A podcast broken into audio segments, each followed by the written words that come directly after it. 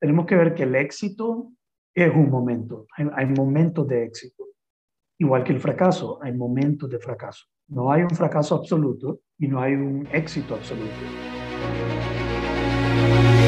Te has enfrentado a la duda, al temor, te paralizas, no logras avanzar, sientes que el peso del mundo aplasta tus ideas, proyectos, sueños, y cuando crees que ya no puedes seguir, que todo se ha terminado, te levantas una y todas las veces. Con pasión, disciplina, perseverancia. Porque tu vida tiene una razón, porque tiene un propósito, porque luchas para controlar al dragón que hay en ti. Bienvenido, soy Eduardo Soto y en este podcast compartimos experiencias, historias y pensamientos todo para que tú seas el creador de tu destino. En el episodio anterior tocamos el tema de cómo transformar tu pasión en un negocio. Y el día de hoy, José, quien es un coach de liderazgo, nos demostrará su propósito y cómo él lo define como una fuente de presencia y transformación, y ha logrado vivir su propósito a través de su pasión y así crear un negocio. Así que espero que tomen nota de todo lo que él nos comenta, ya que este episodio está cargado de mucho conocimiento. Bienvenido, José. Un placer tenerte acá con nosotros. Gusto, Eduardo. Contanos un poco de vos, qué haces, qué estás haciendo y tal vez dejarnos saber a qué te dedicas. Ok, te lo voy a explicar comenzando por mi propósito. Tal vez no todo el mundo se acostumbra a eso, pero yo hoy estoy convencido que mi propósito es ser una fuente de presencia y transformación para los demás. Es lo que yo siento en mi propósito. ¿Cómo lo cumplo? Compartiendo herramientas, principios, metodologías que ayudan a las personas a optimizar su vida. ¿Y qué hago? Hago coaching, hago podcast, hago charlas, talleres, hago ropa, hago camisas con lemas, hago diferentes proyectos que son como vehículos para poder cumplir mi propósito. Te lo vuelvo a repetir, mi propósito es ser una fuente de presencia y transformación para los demás. Comparto herramientas, principios, prácticas para que las personas puedan optimizar su vida. Y lo que hago son charlas, talleres, coaching, eh, podcasts, crear contenido en, redes. Y lo digo de esa manera porque creo que es importante eh, verlo desde el propósito hasta los vehículos como por el cual cumplo ese propósito. Está muy bien. Sí, como decimos, no es muy frecuente que alguien venga o piense a describir el propósito. De hecho, la mayoría de las personas no pueden decir cuál es su propósito de vida. Te dicen lo que hacen. Sí, te dicen lo que hacen, te dicen en el mejor de los casos cómo lo hacen, difícilmente te dicen por qué lo hacen. Sí.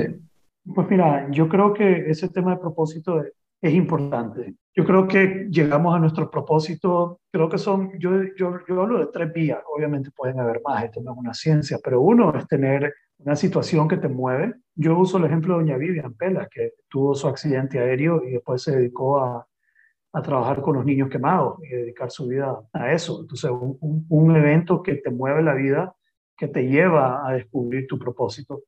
Otro, un encuentro con tu propósito, que yo lo miro más como lo que pasó conmigo.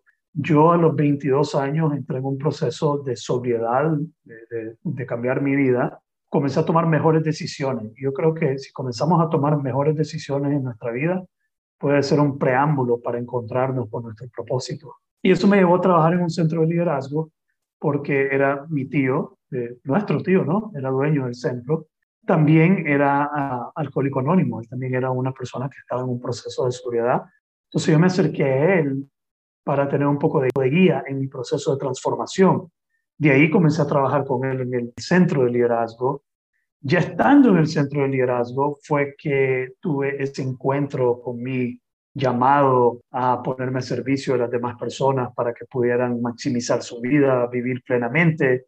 Y creo que lo que más me despertó ese interés fue que yo miraba que las personas llegaban al centro y se quejaban mucho de su vida, se quejaban mucho de su situación. Yo quería de alguna manera ayudarles a cambiar eso. Entonces, eh, de ahí fue donde yo me comprometí. Entonces, mi propósito fue como un encuentro en un proceso de transformación propio eh, que me llevó a eso. Eh, mencionaste que eran como tres circunstancias en las que uno llega a un propósito.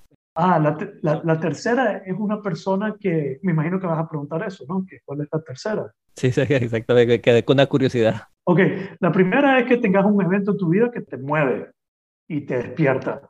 Segundo, que tengas un encuentro porque te encaminaste en un proceso de transformación y tenés un encuentro con, con algo, un llamado. La tercera es que, que, la persona se comprometa con buscarlo, con simplemente decir, voy a descubrir cuál es mi propósito y van a ver, van a hacer lo que sea necesario para, para encontrarlo. Entonces ya es una persona que se compromete con buscarlo y, y encontrarlo. Yo leí un libro de Simon Sinek, no sé si lo conoce, ¿verdad?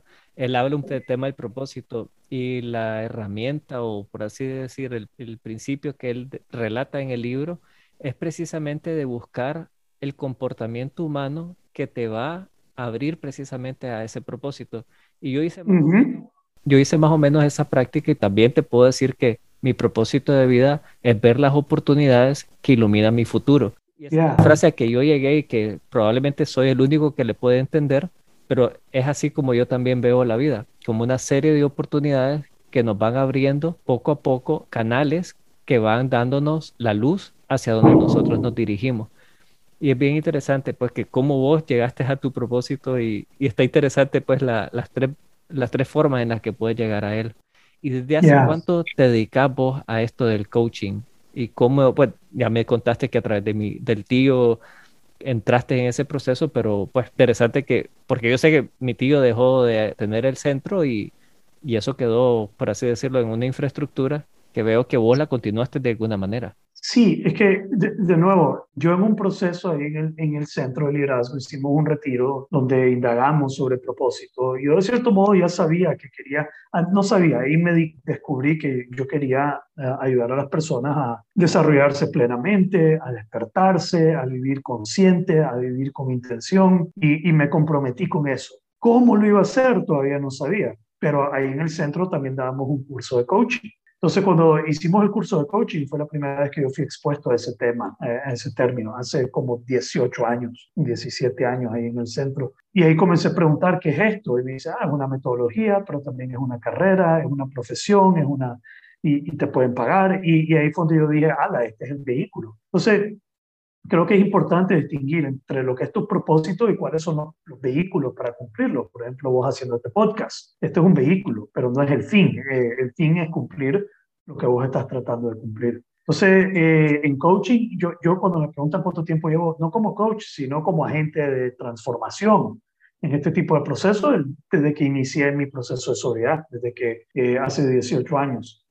Todavía si fui coach o hice un podcast o escribí un libro hice X, Y, Z. Esos, esos, de nuevo, eso son cosas que, que pueden cambiar y son momentáneas, pero el, el, propósito, la misión que estoy tratando de cumplir, eso, eso es inquebrantable, eso es infinito, ¿no? Eso se continúa. Simon Sinek escribió el libro del juego infinito, que el Start with Why, el empezar por la razón, por qué, pero también escribió el juego infinito y yo estoy convencido que nuestro propósito es infinito mi propósito es ser una fuente de presencia y transformación para los demás. Eso es infinito, eso, eso, no, eso no termina. Lo estoy cumpliendo ahorita compartiendo con vos y con la gente que nos va a escuchar. Lo cumplo en mis charlas, en mis talleres. Eso, eso no termina. Pero los proyectos, ya el vehículo, el ser coach y todo eso, eso, eso es finito, eso sí van y viene. Luego me preguntaste cuánto tiempo llevaba y me extendí ahí, pero unos 18 años, diría yo. Y fue así de repente que decidiste, esta es la línea que voy a tomar y se ha convertido en tu fuente de, ingreso. Es verdad que la ayuda es hacia la transformación de las personas, pero también eso te es un vehículo económico para vos. Así es. Sí, es que este tema de Ikaji, un modelo Ikaji, no sé si conoces el modelo Ikaji.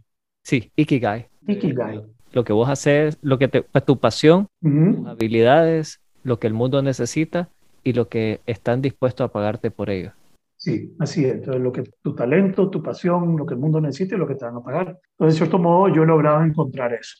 Mi talento y mi pasión es hablar, aprender. Digamos, yo, yo soy muy, leo un montón, incesantemente yo leo, a la vez sintetizo ideas y las puedo enseñar de una manera y me encanta enseñarle a las personas estas ideas. Y el mundo necesita eh, personas más conscientes, necesita que tomemos conciencia, necesitamos eh, tener estas herramientas para vivir mejor y, hay personas que también pagan por eso. Pero un punto clave en mi desarrollo fue que cuando yo decidí que esto es lo que yo iba a hacer, me acuerdo una vez que le dije a mi mentor, a mi tío, le dije, tío, mira, yo voy a empezar con la gente de abajo, con supervisores, con jefes, y me dijo, no, ojo, cuidado, que donde pones el ojo, pones la bala. Entonces, él me invitó desde un inicio a decidir que yo iba a trabajar con gente en perfiles de liderazgo. Entonces, desde un inicio yo apunté a los de arriba y descubrí, y esto ya es una parte muy pragmática y práctica del negocio, porque yo no soy, no soy una ONG, no trabajo por caridad, ¿no? yo trabajo como un negocio, esa, esa es la realidad que yo decidí desde un inicio. Entonces, eh, mi valor, y esto suena frío, pero no es frío, pero mi valor, mi hora, vale proporcionalmente, no proporcional, pero vale según la persona que tengo enfrente. Digamos, mi valor monetario como coach es equivalente al valor monetario de la persona con la que estoy trabajando. ¿Tiene sentido eso? Sí, sí, sí, te entiendo completamente. Sí, entonces... Como dice, el que paga es el que manda. El que, sí, entonces yo desde un, desde un inicio comencé a apuntar hacia el que puede pagar y el que su tiempo vale y eso iba a determinar también mi valor monetario, no, no valor humano, no confundamos eso. Pero a mí me da risa porque una vez escuché a alguien hablando que un fontanero y un cardiólogo hacen lo mismo, arreglan tuberías. Solo que el cardiólogo decidió arreglar la tubería que vale más, pues la, eh, cuesta más aprender y todo, pero eso es lo que hacen, arreglar tuberías. Igual como Donald Trump cuando vendía bienes raíces, él hace lo mismo que las bienes raíces que estas que andan de arriba abajo enseñando casas, solo que él vendía edificios en Nueva York. Entonces, es, bueno tener eso claro desde un inicio, especialmente si sos emprendedores, a quién vas a servir y, y si es un negocio, apuntar hacia, hacia arriba, ¿no? No, tenés todita la razón. La verdad es que no todo el mundo lo ve de esa manera, pero eh, definitivamente es una óptica distinta a la cual uno tiene que aprender a verlo también de esa forma. Una vez que arrancaste todo este proceso, ¿cuál creerías vos que ha sido el momento más difícil en el te decidiste a lanzarte a ser un coach, si tenías las herramientas, tenías el mentor, pero bueno, el mercado es el mercado y él realmente era el que te tiene que validar que si estás haciendo o no estás haciendo lo correcto para que él te remunere de esa manera. ¿Fue el momento más difícil para vos? Bueno, yo diría, uno, haber dejado el centro de liderazgo, que fue una, una decisión inteligente al final, porque al final lo vendieron, se desapareció, pero haber decidido dejar a mi mentor e irme por mí mismo, haber decidido, mira, voy a hacer lo mío, mi propia práctica de coaching. Y olvídate del mercado, el mercado no había. Yo fui pionero en Nicaragua como coach. Ya no era algo que ahora me encontrás un montón de coaches, pero en ese momento no había ni uno. Entonces no había mercado. Y, y yo abrí mercado para mí mismo. Fui dura, llamadas heladas, hermano. llamar a alguien sin que te estén buscando y decirle, mira, te quiero ofrecer mi servicio de coaching. Y todavía apuntar a gente en un país donde la gente es muy, hay bastante ego, hay bastante, no hay cultura de autoayuda, de desarrollo personal. Uno de los momentos más duros fue una vez que llamé a un empresario reconocido, pedirle una cita para conversar sobre mis servicios y me enredé todo y estaba titubeando y se me, me enredaba la lengua y, y me detuve. Me dice, mira, mira, mira, mira, para, para, para, para, por favor. Yo creo que lo estaba matando en la pena ajena. Vas mal, me dice. Para, me dice, en, el teléfono. Para, para, para, para. Vas mal, me dice. Volvé a empezar. Y yo, ok, me recuperé, respiré, dijo, ok, estoy tratando de conseguir una reunión con vos para presentarte mis servicios de coaching y, me recibió. Fíjate que esta persona me recibió y hoy que lo veo le digo sobre ese momento y nos reímos y se lo agradezco porque fue un momento bien, bien interesante para mí en mi desarrollo, en mi carrera. Y lo otro que vale la pena mencionar es que yo fui, no solo hice coaching uno a uno, sino que hacía facilitación, consultorías, hacía una, tenía una diversidad de servicios de los cuales me podía agarrar y, defenderme. Y varios temas, liderazgo, trabajo en equipo, comunicación, me metí en todo. ¿Y sentiste vos que en algún momento tu decisión fue la correcta o titubeaste en decir, mira, esto no está dando pie con bola o todo funcionó de maravilla? Definitivamente no funcionó de maravilla. Titubear fue difícil porque una vez, alguna vez dudé si estaba haciendo lo correcto. Pues dudaba, pero ya estaba convencido que lo importante, Eduardo, es regresar a lo del propósito, que yo nunca sentí que era un negocio, en sí, pensé que era una misión. Pensando que era una misión, estaría dispuesto a socarla y a verle el valor en el desarrollo. Yo valoré mucho no los resultados, sino mi crecimiento al inicio. Mucho de mi valor, de lo que yo consideraba importante, era el crecimiento. Entonces, miraba mucha, mucho valor en la dificultad, como que esto es lo que toca. Y, me educaba y escuchaba y, y leía sobre otras personas y Nadie escribe sobre un proceso que es fácil. Entonces yo decía, debo de estar viviendo lo correcto, porque todo el mundo dice que se come mierda y aquí estoy comiendo mierda, así que debo estar en el camino correcto. En el sentido de eso. Cuando uno arranca todos estos emprendimientos, tiene unas expectativas, evidentemente hay que aterrizarlas, pero definitivamente a medida que va, es como como esto de las redes sociales, pues venís vos, lanzás tu página y crees que vas a tener 100 millones de seguidores y te das cuenta después de un mes o dos meses que tenés y apenas llevas como 5 o 10 en el mejor de los casos. Mira, hermano, cuando yo saco mi título, mi certificado, mi entrenamiento, Vos puedes sacar el entrenamiento, pero eso no va a traer clientes por la puerta. O sea, yo no solo tuve que educarme como coach, yo tuve que educarme en cómo vender mi servicio. Yo leí tantos libros sobre guerrilla marketing para coaches, cómo construir un negocio de coaching que sobresale, cómo venderte como coach, cómo, ah, yo, el coach prosperous coach, el coach próspero, yo me eduqué en lo que tenía que hacer. Nunca paré, tomé cursos de cómo venderme. Hoy, ya a los 40 años, lo que siento es que ya tengo una base sólida, mi amor. Ya tengo una base sólida sobre la cual puedo construir, pero mucho tiempo fue ir, ir armando esa base, ir poniendo algo que hoy ya me siento más seguro, pues hoy me siento más estable en mis ingresos y en mi práctica, pero toma tiempo, toma, toma años, pues. Y esa base sólida para mí es clave, pues me siento que estoy bien parado en algo inquebrantable, pues como la palabra que yo uso en mi, en mi taller, inquebrantable, una base sólida que siento que me sostiene. ¿Consideraría vos que has llegado a la cúspide de tu desempeño, de tu práctica? Jamás, porque yo soy una persona, soy un coach diferente en cada momento de mi vida. Acordate, voy a cumplir mi propósito de una forma diferente en cada etapa de mi vida. Me emociono, me emociono en saber quién voy a ser cuando tenga 45 años me emociono en saber quién voy a ser cuando tenga 50 años, 60 años.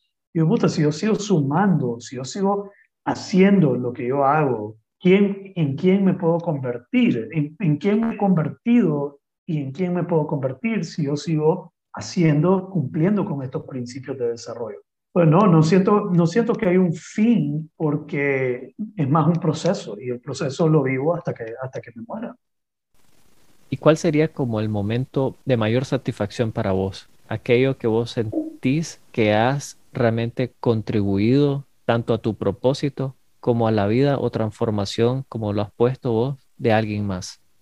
¿Cuál ha sido el momento más significativo, algo que me ha llenado plenamente? Es que no, no podría decir un momento, eh, Eduardo, porque está lleno de momentos, está lleno. Y, y para mí, y partiendo del libro de Infinite Game, tenemos que ver que el éxito es un momento. Hay, momentos de éxito. Igual que el fracaso, hay momentos de fracaso. No hay un fracaso absoluto y no hay un éxito absoluto. Entonces, si me pongo a pensar en los momentos de éxito, hay un montón. Mira, para mí, quizás el más significativo en, en materia de negocio fue que mi primer cliente me pagara por una sesión de coaching. Eso fue como, wow, me pagan por esto, wow, fue deslumbrante. El siguiente fue Tal vez cuando un cliente me volvió a contratar, sintió el valor y en el futuro, después de dos años, decidió volver a trabajar conmigo. O que un cliente me refiera, que alguien venga y me diga, mira, me refirió fulano, esta persona me dijo que vos le ayudaste y que, que, que podemos hacer algo. Obviamente las transformaciones de mis clientes, pues sus testimonios, las cosas que dicen, pero yo no puedo pensar que yo les voy a resolver la vida. Yo los acompaño por un momento de su vida. Puede ser que en cinco años esté hecho un desastre de nuevo, o tengan otras dificultades. Si yo creo que vengo a trabajar con ellos para resolver su vida, eso sería, sería iluso, ilusorio, pues sería, ninguna persona podría atreverse eh, poder garantizar eso. Entonces son momentos, y después momentos como eh, hice una charla en la sede de las Naciones Unidas, no era para los de las Naciones Unidas, pero era ahí en la sede de Nueva York, con algo de Ismael Cala, y me invitaron a hacer una sesión de, de meditación pues, era la sede de las Naciones Unidas, en un salón ahí. haciendo una sesión. Eso fue un gran momento. Así que está lleno, lleno, lleno de momentos buenos y de momentos difíciles también todo el camino. Para vos, ¿cuál sería a lo que yo llamo el dragón que más te ha costado enfrentar, que todavía al día de hoy en algunos momentos te hace titubear o te hace pensar las cosas de una manera diferente y que quisieras mejorar día a día? Mira, yo, tengo una historia bien interesante. Esto del dragón me llama mucho la atención porque yo tenía la intención escribir un libro basado en una imagen. Yo tenía una imagen. Yo decía, esto podría ser la portada de un libro. Y era la imagen de un dragón sentado, meditando, encadenado. Conmigo, en inglés sería The Chained Meditating Dragon. Ese es el título. The Chained Meditating Dragon. Además, una imagen quiero que te imagines un dragón, de esos dragones tipo, ¿cómo se llama? Este Game of Thrones, sentado, meditando, pero con unas cadenas, está encadenado, pero las cadenas son chiquitas, que si vos lo ves, vos decís, ese dragón si quiere rompe esa cadena. Entonces yo siempre decía que yo tenía un dragón, aquí yo había sentado a meditar, y que estaba encadenado, que eran pues mis adicciones, mi adicción, mi temor, mi inseguridad encadenadas, pero que en cualquier momento, si me descuidaba o si algo provocaba, ese dragón se podría desatar, se podría soltar. Otras palabras, el dragón está ahí sentado por, por decisión propia, no, no, no está encadenado, está calmo por decisión propia para mí eh, es el ego total, que todavía se manifiesta de diferentes maneras. Y para responderte específicamente, ahorita, te, te lo diría que en este momento, es, es llegar a un, a un punto donde ya me transmito con menos temor, con menos inseguridad, con menos necesidad. Yo aspiro a vivir, trabajar y hacer lo que hago sin temor, liberarme de eso y hacerlo más por amor, más amor, más amor. Y no estoy hablando de amor como, ay, como amor, ay, qué lindo, como ser bueno, ¿no? A veces yo soy directo, a veces soy duro, a veces soy fuerte, pero lo quiero hacer con mucho más amor, quiero dar más amor en lo que hago, entonces, y, minimizar el temor.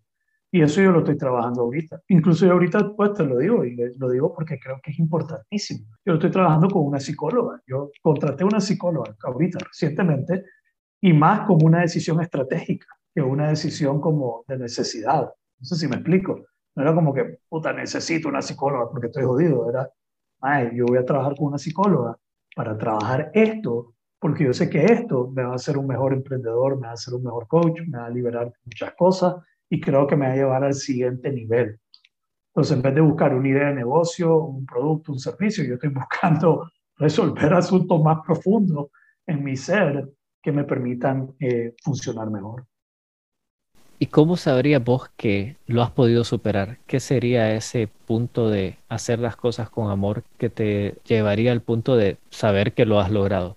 No sentir el apego, el apego a las cosas, la necesidad de vender, la necesidad de que me contraten, la necesidad de estar libre y la necesidad de competir con otro, de, estar viendo en redes qué está haciendo la otra persona, cuántos seguidores tiene, cuántos tengo yo, qué está pasando. No, soltar y dedicarme solo a lo mío. Es, algo que se logra por día, no es, no es, un absoluto, pues no es algo que resuelvo ya está. Es algo que aprendo a trabajar diario. Entonces lo mido viendo cómo me sentí ese día, qué, gobernó mis comportamientos, qué gobernó mis acciones. ¿Fueron mi intención de servir y aportar valor o fue la necesidad de ser visto o competir o, por presión o por, por, necesidad?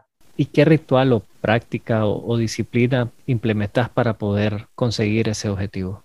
Ah, la hermana, ya te metiste en una, una yo soy, yo creo, muchas prácticas. Me meto en hielo, leo, medito, respiro.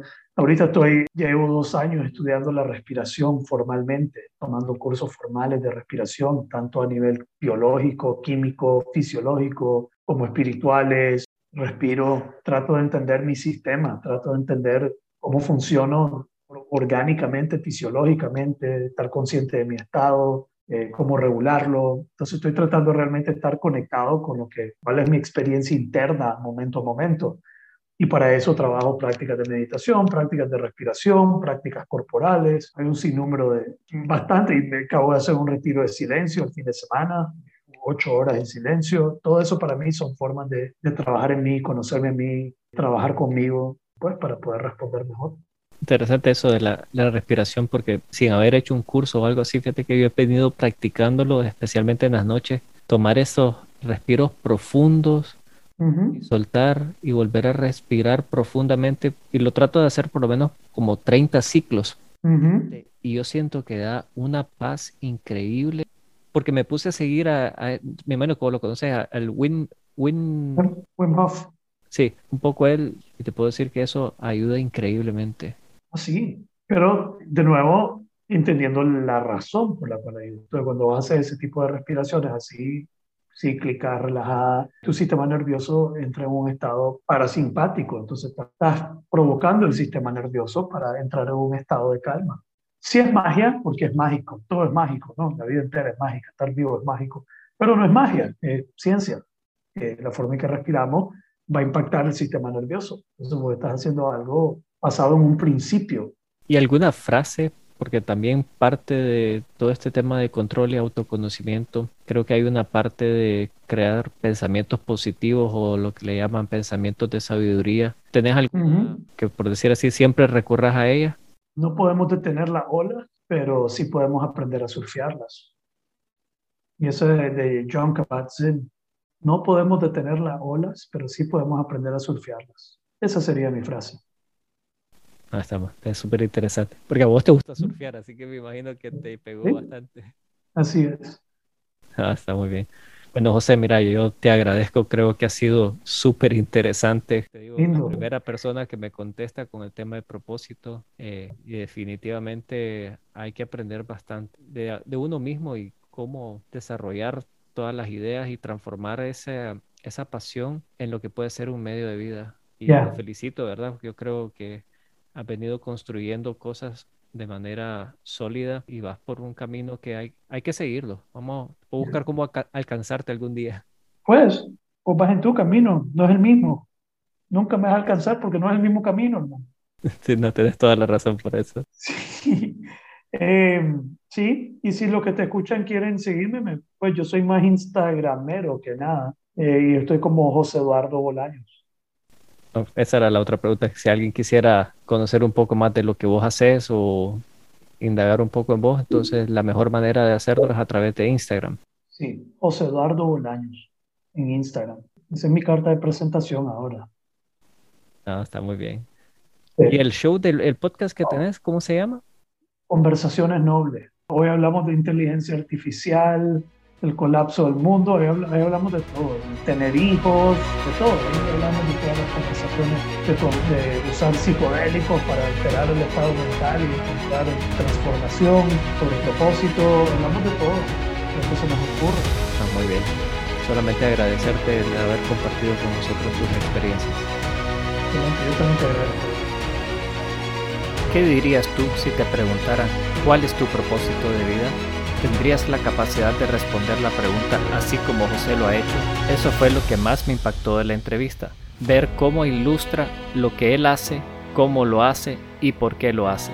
Y estoy seguro que tendrás muchas preguntas, las cuales le insto a seguir la conversación en Instagram, en el dragón en ti. Y ya sabes, si tú no controlas el dragón, él te controla a ti.